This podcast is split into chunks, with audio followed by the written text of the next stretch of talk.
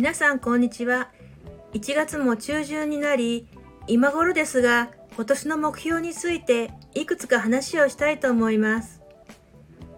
10分以内にあのハーブの進出時間がだいたい10分なので、えー、私の配信もね10分以内に収めたいと思っています。えっと目標なんですがまずねあの第一に何と言ってもフィトテラピスト植物療法士になるということです。資格を取りに行きます。知ってるよって声があちこちから聞こえますがね、聞こえ、言わせてください。えっと、2月からね、上級クラスのメディカルコースが始まります。このコース3ヶ月あるんですね。内容も今までと違って、より専門知識になるというか、まあ頭と体力が持つかしらってね、アラフィフおばさん少し心配ではあります。その後ね、論文も書くんですね。まあ、頑張って書きますよ。ただ長文書いてるとね、暗めの文になるっていうのが私の性質がありましてね、まあ、ブログ読んでる方は途中から暗い私を知ってるかもしれませんが、まあ質問しながらね、あのクラスのみんなの最後尾をね走りたいと思いますそしてですねなんでフィトテラピストになりたいかというとまあアロマがいい香りとかハーブが美味しいだけではなくてねもちろんそれも大事なんだけどフィトテラピーのケアってあの人生に寄り添ってくれるものなんだなって授業を受けていて気がついたんです。で、女性ホルモンにね、私も随分苦しめられて振り回されました。このケアさえ知っていればね、緩和されたんじゃないかなっていう思うことがたくさんあります。またね、今閉経してる、したんだけど、うん、まだまだ人生はね、続きますよ。私たちは100年時代を生きています。日本の女性の最後の12年は寝たきりと言われています。そうならないように今からケアできることをね、あのその人らしい人生や時間を過ごせるようなケアをね、伝えていけたらと思います。そのためにはね、しっかり知識を得て、自分も自分のものにして活動したいと思います。で次々とね進級してきたように聞こえますがあの進級についてはいろいろ悩むこともね実はありました。その辺の考えていたことは近日配信します、えー、それからうん私はあの老後ねいきなり老後なんだけどいろいろな世代の方と過ごしたいってていうあのぼんやりとした夢があってもう50代の今からじゃねそんなの無理と思ってたのに思いがけずね人を通じていろいろな世代の方とね知り合えてね夢は叶いました。うんまだ老後じゃないけどね。で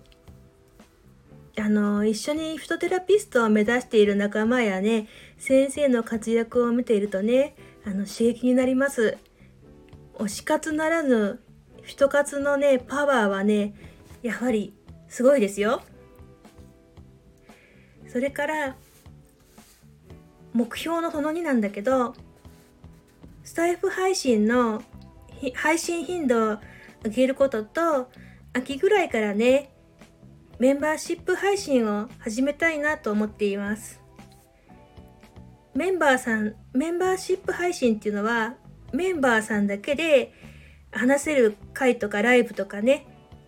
太活ぶっちゃけ話もできたらいいなぁなんて思っています。それで、えっ、ー、と、頻度を上げるのはね、間が空くと、言葉がね、出ないんですよ。回らない。で、声も聞くとね、なんかおばあさんみたいって感じで、あの、声もね、鍛えていかない、鍛えていかないとなと思っています。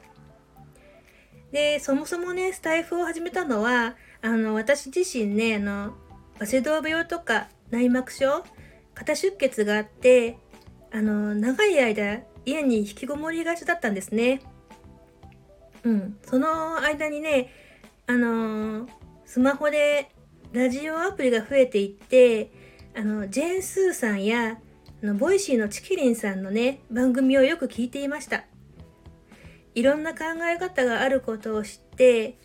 気持ちがね、随分楽になりましたよ。それでその頃あの、チキリンさんが、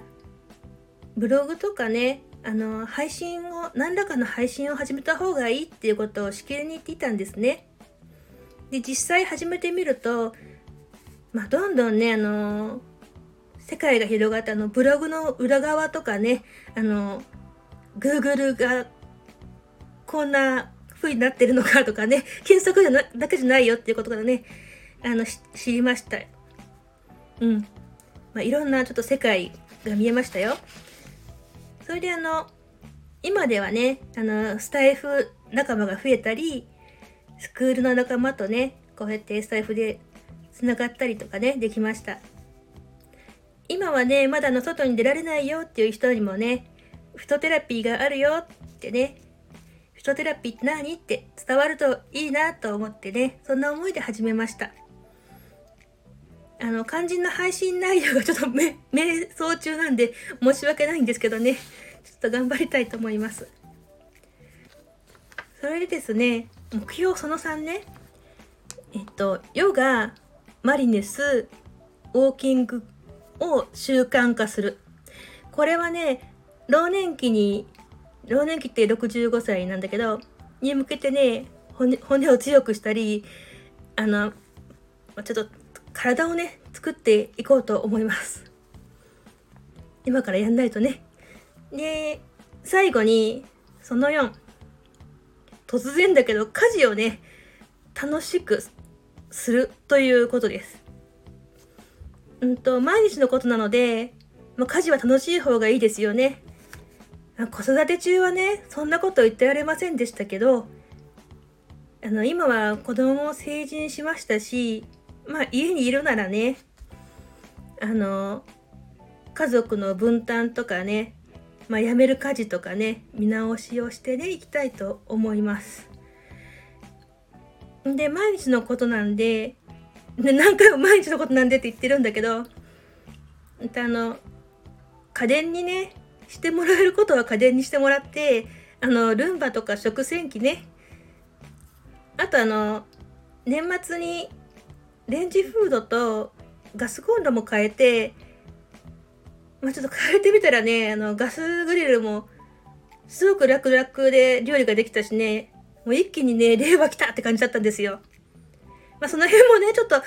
あの、近日配信したいと思うんだけど、ちょっと人活じゃないけどね。うん。で、なんかあの、まあ、家電もね、私と違って、あの、毎回同じハイクオリティで、家電がね、ハイクオリティね。私はムラがあるんだけど、まあ、仕上げてくれるんでね、まあ、こういうのもね、活用したいなと思っています。えっ、と、今日はね、こんな感じです。お聴きいただきありがとうございました。マリコでした。